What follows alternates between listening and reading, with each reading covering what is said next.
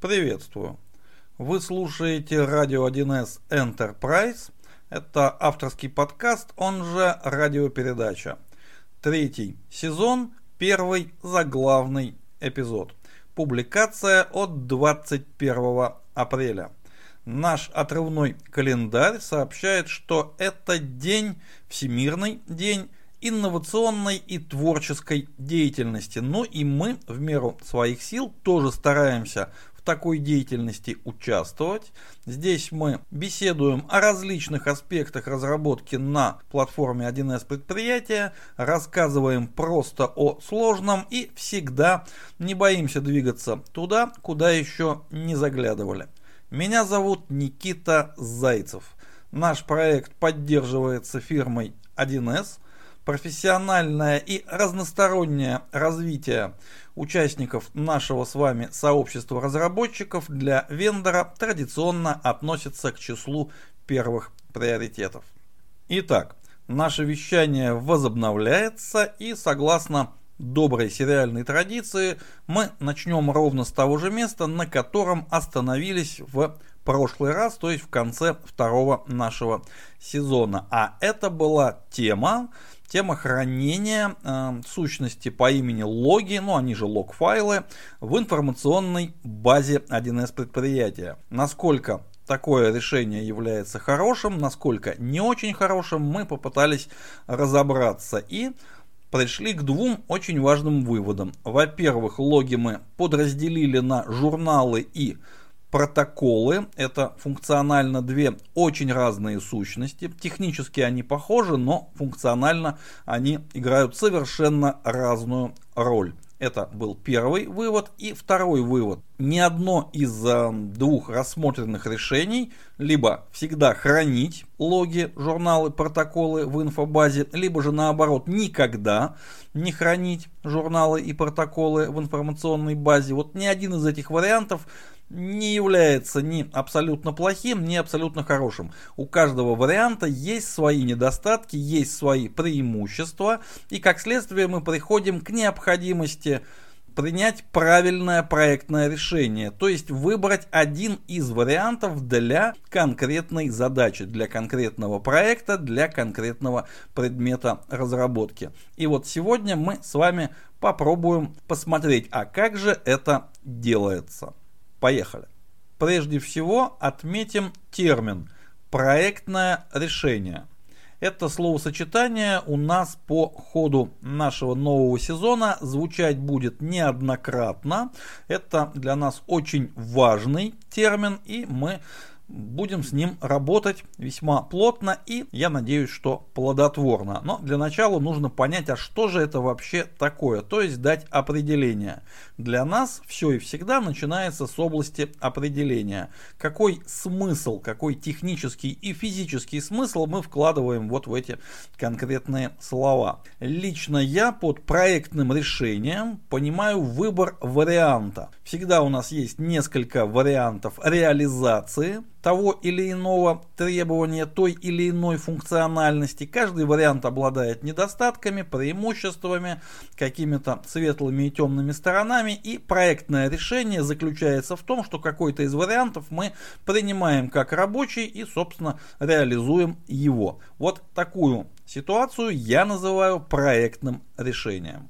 Вариантов реализации как мы уже установили в прошлый раз в нашу прошлую беседу, у нас ровно два.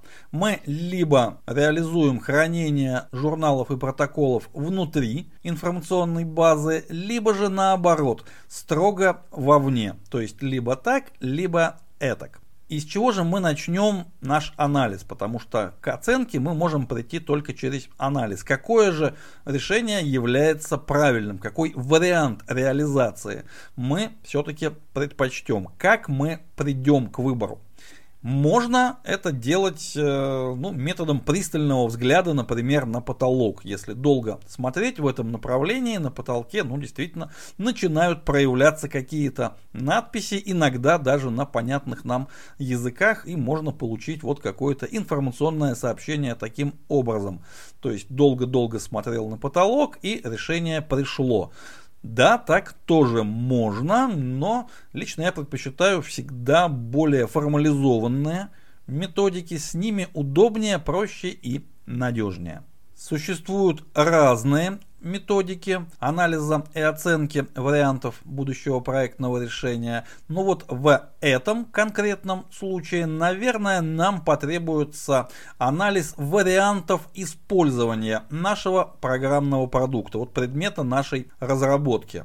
То есть Опять мы видим слово вариант, но это уже вариант не реализации, а вариант того, как наша система будет работать. Но в бизнес-анализе эта сущность называется прецедентом, он же use case. Э, в определенных методиках разработки это называется пользовательский сценарий, пользовательская история, user story. Ну, разные есть термины. Важно, что это действительно сценарий. Сценарий, как будет выстроена работа нашей системы и взаимодействие с нашей системой других акторов, живых пользователей или каких-то сопряженных интегрированных информационных систем, как они будут взаимодействовать с нашей системой. И вот, исходя из того, какие варианты использования предполагаются, мы и будем искать, находить подходы к правильному проектному решению.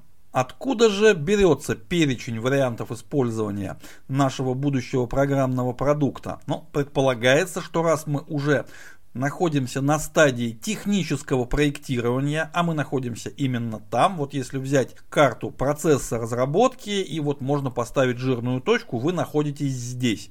Этап технического проектирования. И на этом этапе варианты использования у нас уже должны быть проработаны и описаны. Мы должны этот перечень уже иметь в руках. Как он порождается, это уже отдельная совершенно история, и сегодня мы этого не касаемся. Важно, что если у нас такого перечня нет, то принять технически правильное проектное решение мы, скорее всего, не сможем. Мы будем вынуждены принимать решения наугад, не только исходя из опыта, интуиции и так далее. И желательно бы, конечно, так никогда не делать. Нужно работать с конкретной ситуацией, нужно понимать, как наш будущий программный продукт собирается жить, собирается функционировать, какие варианты использования являются реалистичными, потому что придумать их можно великое множество, а вот как будет на самом деле, это очень важно знать. И повторюсь, мы оставляем за скобками сам процесс проработки вариантов использования. Этот перечень у нас уже в руках. Что мы с ним делаем? Очевидно, то в нашем конкретном случае варианты использования у нас будут разделены на две, ну, возможно, неравные, но тем не менее четко определяемые группы. Это запись журналов и протоколов и чтение журналов и протоколов. Мы их либо пишем, либо мы их читаем. И варианты использования, повествующие о том, как мы пишем, как и когда журналы, протоколы, нас э, не очень интересуют, потому что мы совершенно точно их пишем вот по возникновению каких-то событий в нашей инфобазе. Вопрос пишем куда, а то, что пишем, это очевидно. Такие варианты использования мы вообще не рассматриваем в нашем анализе. Они не интересны. Нас интересуют только варианты использования, связанные с чтением. И по каждому такому такому варианту мы задаем себе или соответствующему специалисту, который отвечает за этот участок работы, мы спрашиваем, а кто конкретно будет выполнять чтение, с какой целью, то есть какую свою производственную задачу решает этот читатель журнала или протокола. И самый важный вопрос, а имеет ли доступ этот читатель к нашей информационной базе? Насколько удобно ему будет читать логи, журналы, протоколы из инфобазы и вообще возможно ли это в принципе. И если в полученных нами ответах будет э, звучать что-то вроде читатель доступа к инфобазе 1С предприятия не имеет, то решение уже найдено. Если тот, кто читает логи, не может обратиться к нашей инфобазе, вот по каким-то причинам, неважно, организационным, техническим, еще каким-то, следовательно, логи должны размещаться там, куда этот читатель может дотянуться и прочитать. То есть здесь решение абсолютно очевидно. Если же ответ звучит как «может», читать изнутри базы, может читать где-то извне. Читателю безразлично, он и так, и так умеет. Значит, мы продолжаем наш анализ дальше. Следующий вопрос к варианту использования, который мы должны задать, будет звучать примерно так. Является ли журнал слэш-протокол контекстно зависимым от других объектов, информационных объектов нашей базы данных, либо же обладает самостоятельной информационной ценностью. Что здесь имеется в виду? Ну, наверное, здесь уже нужно пояснить на конкретном примере, поэтому давайте рассмотрим небольшой пример. Он абсолютно не синтетический, то есть это вполне реальная практика. Предположим, что мы э, ведем разработку в рамках типового решения зарплата и управление персоналом и реализуем э, функциональность начисления сотрудникам предприятия заказчика, начисления премий при этом а, вся расчетная часть, э, все источники данных, которые используются в алгоритмах расчета премии, они все внешние, они содержатся в другой информационной системе, например, в одной или, например, в двух. Это не так и важно. И наша будущая информационная база интегрирована с этими внешними системами, например, интегрирована через HTTP сервисы. И вот для того, чтобы сформировать в базе зарплаты управления персоналом документ по имени премия, вписать туда нужный вид начисления, нужную сумму для определенного сотрудника, необходимо обратиться в какую-то внешнюю систему к HTTP сервису, получить оттуда какие-то данные, разобрать и вот совершить все необходимые действия. И нам требуется вести журнал. Нам требуется вести журнал, когда э, мы обращались к этой внешней системе, какой использовался конкретно адрес, какой вызывался метод, какие были параметры и какой был получен ответ. Это нужно, например, для того, чтобы на этапе э, пуска наладочных работ оперативно расследовать проблемы возникающие, неизбежно, к сожалению, возникающие при э, запуске любой интеграционной механики. Поначалу что-то может идти не так. То есть нужно понимать и расследовать, а на чьей стороне проблемы. Для этого нужен журнал. Конечно, мы можем его затем и отключить, но вот он нам нужен. Вот такая у нас прикладная задача. Таковы требования заказчика. И теперь вернемся к понятию контекстной зависимости нашего журнала или протокола от других информационных объектов нашей базы данных. Очевидно, что журнал в таком виде, как описано, ну, если совсем в простом виде, это будет э, некий URL, это будут какие-то заголовки, тело запроса, тело ответа. То есть э, такой простой дамп того, что отправлялось во внешнюю систему и что было из нее получено.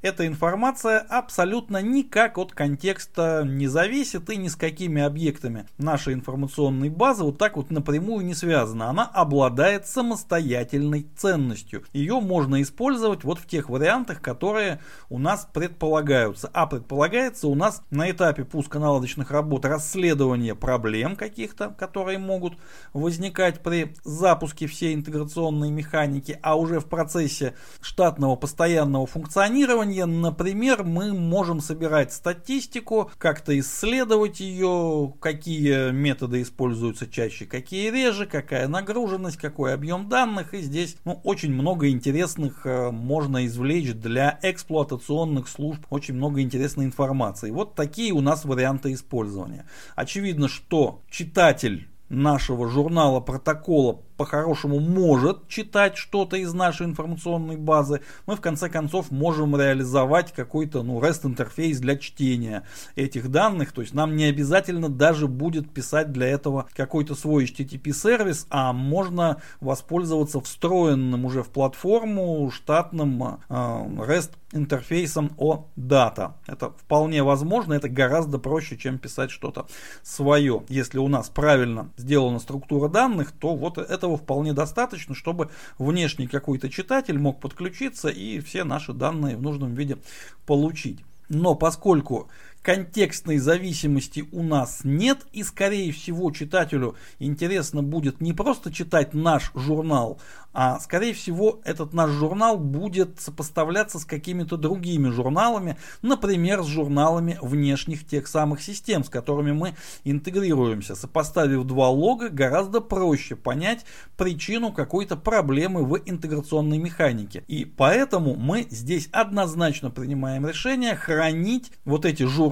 конечно же, вне нашей информационной базы. Внутри они попросту не нужны. Вот решение будет опять же такое, вне. И это будет правильным проектным решением.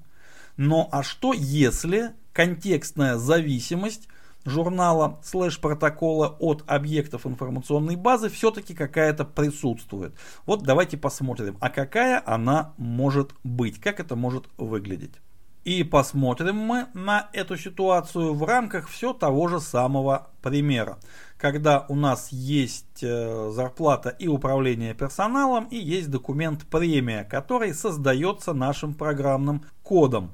Но наш программный код при этом собирает исходные данные для расчета начисления вот этой премиальной суммы из нескольких внешних источников. В какой-то системе, например, есть данные о ну, таких параметрах, как выработка сотрудника, это может быть какой-то объем операций, сделок, э, чего-то другого, это может быть э, план-фактный анализ, выполняет ли сотрудник определенный план, какие-то коэффициенты. Здесь э, уже полный простор для творчества бизнес-аналитиков и самого предприятия заказчика, как у него все устроено. Нам это не так важно. Нам важно, что мы обращаемся к нескольким внешним системам, получаем несколько взаимосвязанных, причем технически, а технически они независимы, а вот логически они взаимосвязаны. И наш алгоритм выполняет сборку конечного результата, той самой суммы, которая будет вписана в документ. Вот у нас выполняется такая операция. И нам требуется возможность для пользователя нашей будущей системы по каждой такой сумме, по каждому документу посмотреть протокол операции. А почему сумма именно такая? Вот как она возникла? какие были исходные данные, какой был, например, э, выбран вариант расчета, какая была использована формула и что в итоге получилось. Для чего это нужно? Это нужно, конечно же, для расследования различных подозрительных и потенциально ошибочных ситуаций, когда сумма не очень похожа на то, что должно быть. А вот почему она такая? Кто в этом виноват? Это неправильно алгоритм придуман расчета, это он как-то неправильно нашим кодом реализован, а может быть внешняя система нам какую-то ерунду прислала вместо конкретных данных, а может быть это не ерунда и действительно ситуация вот такая, что, ну вот да, иногда суммы бывают совершенно странными и не похожими на то, что должно быть, но вот так сложилась реальная ситуация. Для того, чтобы понять и понять быстро, в чем причина, нам необходимо все эти данные свести вместе в единый протокол операции. И необходимо этот протокол очень быстро показать пользователю. Показать в контексте конкретного документа конкретной нашей инфобазы. И вот здесь мы констатируем, да, контекстная зависимость наших э, логов от других информационных объектов, она имеет место быть. И казалось бы, здесь мы принимаем однозначное решение хранить протоколы внутри информационной базы, потому что это позволит нам вот реализовать тот вариант использования, который мы только что рассматривали. Но прежде чем утверждать такое решение, нам необходимо проанализировать еще два качества, два свойства этого варианта использования. Первое свойство это частотность, то есть а насколько часто такой вариант в реальной эксплуатации будет задействоваться. Одно дело примерно раз в месяц и совсем другое дело примерно 20 раз в день. Это очень большая разница. Нужно понимать хотя бы приблизительно, хотя бы качественно, хотя бы по любимой школьной четырехбальной шкале где есть два крайних положения и два таких средних, но все-таки близких к тому или иному краю. И второй показатель – это критичность, а насколько этот вариант использования важен для заказчика, насколько вот его быстрое, четкое выполнение, насколько оно является важным. Вот если для проверки конкретной суммы в конкретном документе а, придется затратить там час, два, три, запрашивать логи у службы эксплуатации, это будет плохо, нужна ли там почти мгновенная реакция? Вот поиск документа, одна команда и вот протокол сразу перед глазами. Насколько это критично? Опять же, если время терпит, да хоть день можете разбираться, не страшно. Ничего из-за этого плохого не будет. Это одна ситуация. Когда отклик требуется буквально в течение там, 5 минут, потому что либо перед нами стоит, ну не перед нами, конечно, перед нашим пользователем стоит э, непонимающий и, возможно, очень сердитый сотрудник предприятия заказчика и не понимает, а почему же сумма премии у него в 10 раз меньше, чем ему было обещано, ему нужно что-то ответить, причем ответить быстро. Либо же есть возможность пока что остановить выплату этой самой премии, но вот в банк ее нужно отправить до такого-то часа, и внезапно выясняется, что суммы какие-то странноватые у нескольких сотрудников. Это нужно выяснить буквально за 10 минут. Это тоже высокая критичность. И вот взяв два этих свойства, частотность и критичность, и посмотрев на них в совокупности, мы уже можем принимать точное решение. Если хотя бы одно из этих свойств у нас оказывается в положении, оценка по этому свойству оказывается в положении «да, это часто используется «да, это критично» или близко к частому, близко к критичному. Следовательно, все нужные для выполнения этого варианта использования данные должны быть внутри нашей информационной базы и никак иначе. Без этого мы не сможем обеспечить правильное, четкое функционирование системы. Вот по этому конкретному варианту использования. И проектное решение, опять же, оказывается принятым. Ну а что же делать, когда анализ вариантов использования нам не дает возможности принять однозначное проектное решение? И вот весь наш анализ э, нам дает э, результат вида можно так, можно иначе, не принципиально. То есть э, на, на ваше усмотрение, товарищ разработчик. И в этом случае действительно на рассмотрение товарища разработчика. И вот здесь можно руководствоваться уже исключительно техническими соображениями. Как удобнее будет это реализовать, если какой-то программный код, который можно использовать повторно для решения задачи, тем самым сэкономив немного на ресурсах, вкладываемых в разработку, уменьшив себестоимость, ну и тому подобное. При прочих равных можно подбросить монетку. Или, скажем, по примеру японских товарищей, бросить на стол граненый карандаш, на каждой грани которого что-то вот такое написано. То есть обратиться уже к гадательной практике. Это тоже можно, но только при прочих равных, когда все остальные критерии нам говорят, нам не важно, вот делайте как хотите. Тогда мы делаем как хотим. Но в любом случае, если принимается проектное решение хранить журналы слэш-протоколы, ну конкретный вид журнала протокола хранить в информационной базе, мы обязательно должны учесть фактор объема накапливаемых с течением времени данных.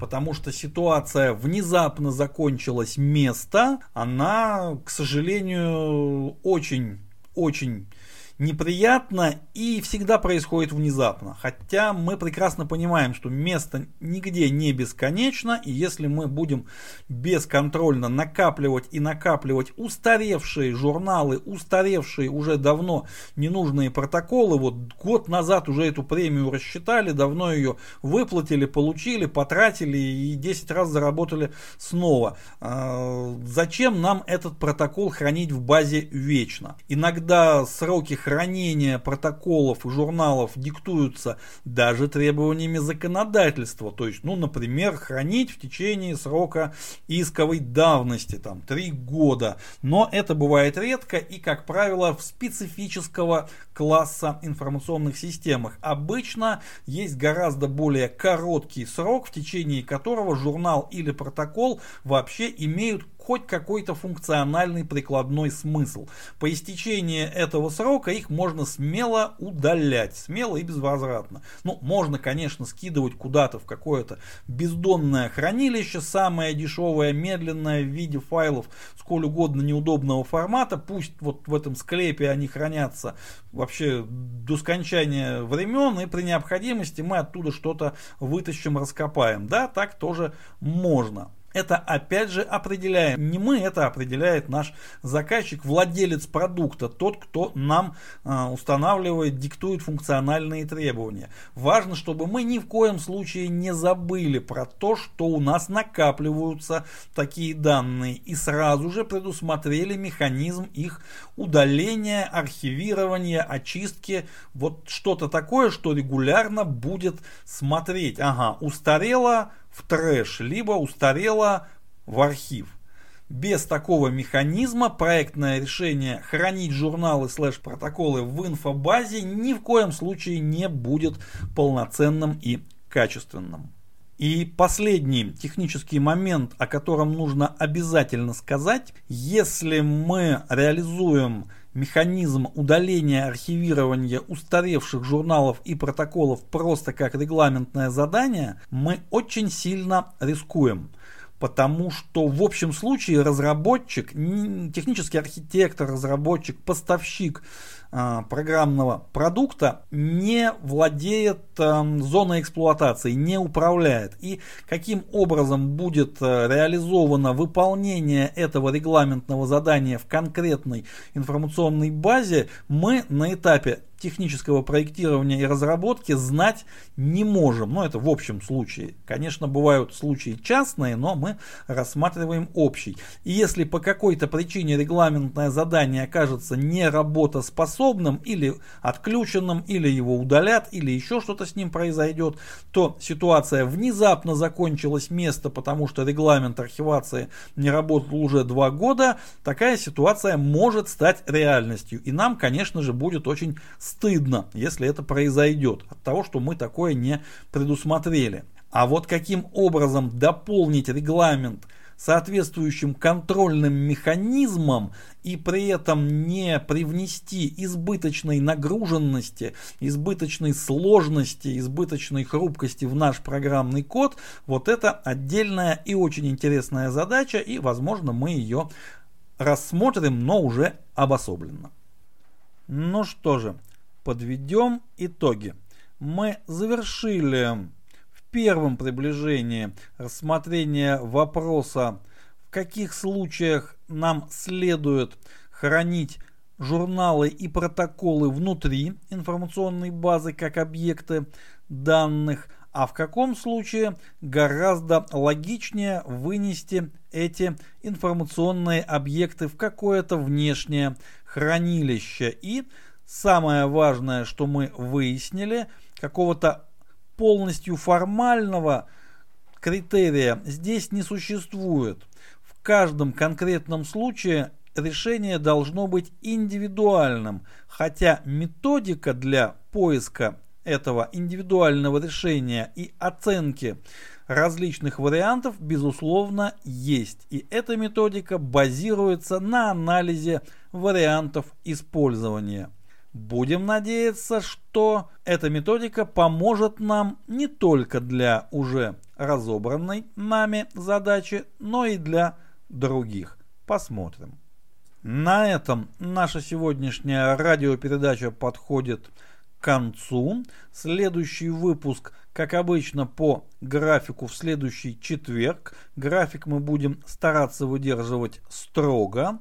Большая просьба не забывать про наш одноименный телеграм-канал. В новом сезоне там будет, мы надеемся, еще интереснее, чем было в предыдущем. И важный момент адрес для личных посланий, вопросов и так далее изменился. Теперь он звучит как nikita.wild.real собачка Яндекс.ру. Старый адрес, конечно же, никуда не делся, письма ходят, но просьба адресовать все-таки уже сразу на новый адрес. И, друзья мои, огромное спасибо за ваше внимание. Глюк ауф! Майна Фройнда.